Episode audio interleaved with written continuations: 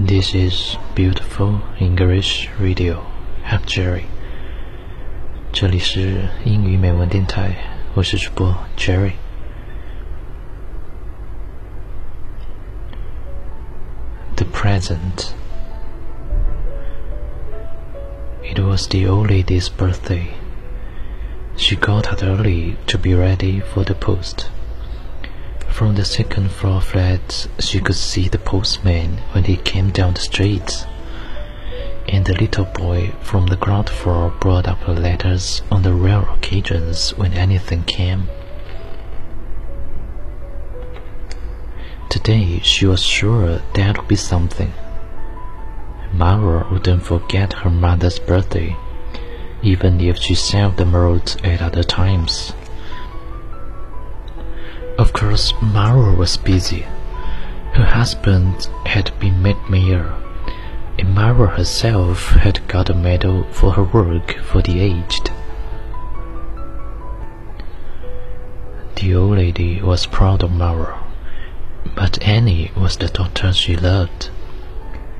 Annie had never married, but had seemed content to live with her mother teach in a primary school round the corner.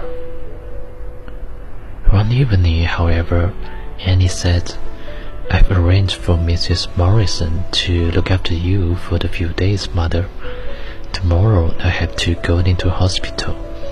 Just a minor operation, and I'll soon be home. In the morning she went, but never came back. She died on the operating table. Mara came to the funeral and in her efficient way arranged for Mrs. Morrison to come in and light a fire and give the old lady her breakfast.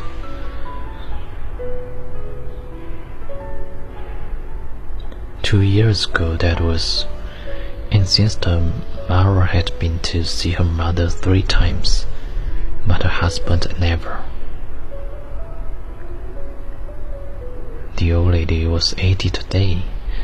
She had put on her best dress. Perhaps, perhaps Mara might come. After all, eighty was a special birthday. Another decade lived or endure, just as you choose to look at it.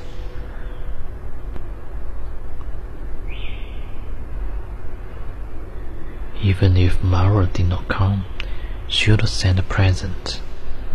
The old lady was sure of that. Two spurs of color brightened her cheeks. She was excited, like a child. She would enjoy her day. Yesterday, Mrs. Morrison had given the flout an extra clean, and today she had brought a card and a bunch of marigolds when she came in to do some breakfast. Mrs. Grant downstairs had baked a cake, and in the afternoon she was going down there to tea. The little boy Johnny had been out with a packet of mints and said he wouldn't go down to play until the post had come. Guess you'll get lots of lots of presents, he said. I did last week when I was six. What would she like? A pair of slippers, perhaps? Or a new cardigan? A cardigan would be lovely. Blue is such a pretty color. Jim had always liked her in blue.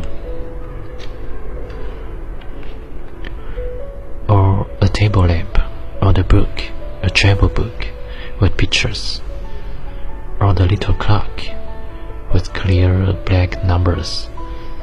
So many lovely things. She stood by the window, watching. The postman turned around the corner on his bicycle. Her heart beat fast. Johnny had seen him too and ran to the gate.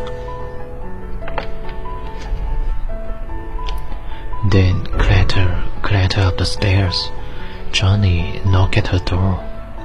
Granny, Granny, he shouted, I've got your post. He gave her four envelopes. Three were unsealed cards from old friends. The fourth was sealed, in Mara's writing. The old lady felt a pain of disappointment. No parcel, Johnny. No, Granny. Maybe the parcel was too large to come by later post. That was it. It will come later by parcel post. She must be patient. Almost reluctantly, she tore the envelope open. Floating in the card was a piece of paper. Written on the card was a message under the printed happy birthday.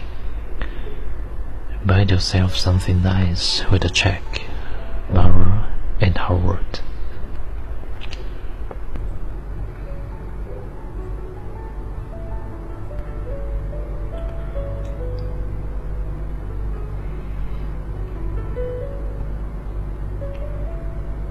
这一天是老太太的生日。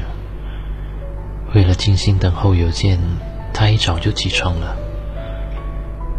邮差打马路那头过来的时候，他从三楼的公寓套间里一眼就可以看到。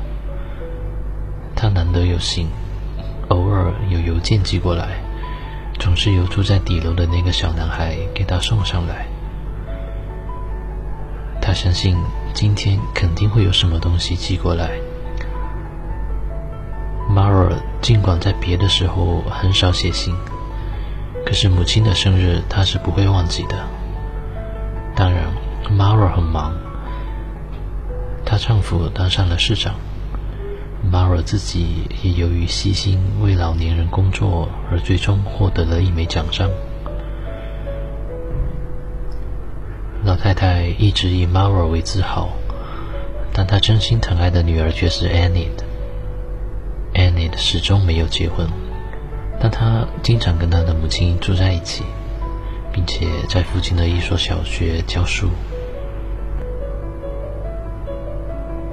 然而，一天傍晚安妮却说：“妈，我已经安排好 Morrison 来照顾你几天。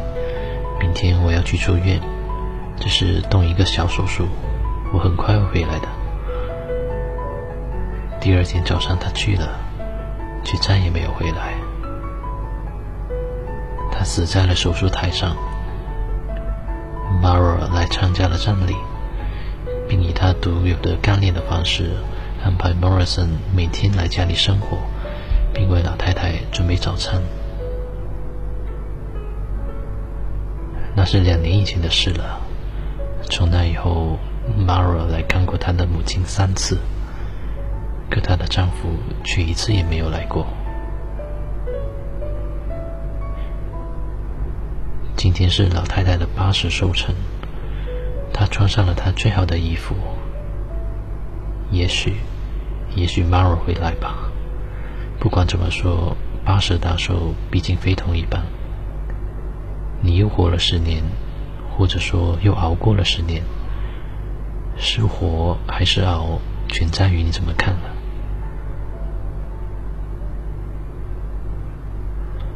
即使 Myra 不来，他也会寄一件礼物过来的。老太太对这一点深信不疑。脸颊上的两片红晕使她看起来更加精神。她心情很激动，激动的像个小孩。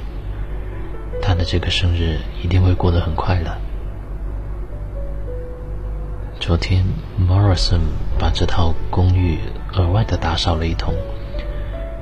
今天来准备早餐的时候，还带了一张生日卡和一束万寿菊。楼下的邻居太太特地做了一个蛋糕。下午，老太太要下楼到她家去吃茶点。小男孩 Johnny 也上楼来过，送来了一盒薄荷糖，还说他要等到邮件来了以后再出去玩。我猜你一定会收到好多好多礼物。他说：“上个礼拜我六岁生日就收到好多好多。”老太太想要什么样的礼物呢？也许是一双拖鞋，或者是一件新的羊毛衫。要真是一件羊毛衫，那就太好了。她最喜欢蓝色，要不就是一盏台灯，或者一本书，一本带照片的游记，一个小闹钟也行。他站在窗口张望着。邮差骑着自行车转过了拐角，他心跳加快了。窗里也看到了邮差，立即向大门口跑去。接着，楼梯上传来克拉克拉的脚步声。Johnny 敲了敲他的门，他说：“我拿到你的信了。”Johnny 交给老太太四封信，有三封是没有封住口的。是老朋友寄来的生日卡。第四封是封口的，上面的字迹出自于 Mara。没有包裹吗，Johnny？没有，奶奶。也许是包裹太大了，没有办法随着信件一起邮寄过来。对了，一定是这个原因。待会儿一定会有快递送过来的，他一定要有耐心。最后，他几乎是带着勉强之意撕开了信封。只见生日卡里夹着一张折叠起来的纸，卡上写着“生日快乐”四个字，下面还写着一句附言：“拿这张支票给自己买样称心的东西吧，Mara。”支票像只断了翅膀的小鸟一样飘落到地板上。太太慢慢的弯下腰，把支票从地上捡了起来。他的礼物，他的可爱的礼物。用颤抖的手指把支票撕了个粉碎。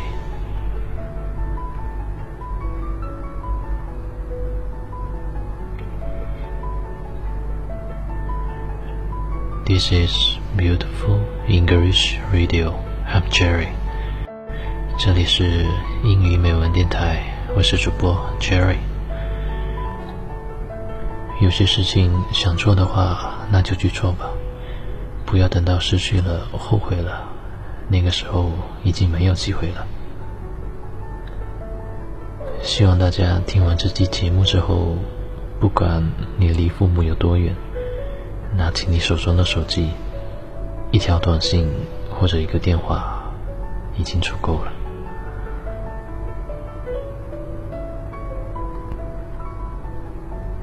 我们下期节目再见。